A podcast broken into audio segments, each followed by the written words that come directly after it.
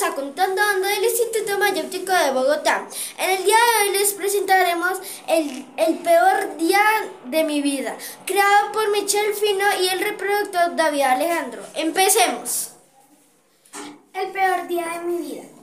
Era un día soleado y bonito, pero mi perrita no se sentía bien y comenzó a llorar. De una vez la llevé a la veterinaria.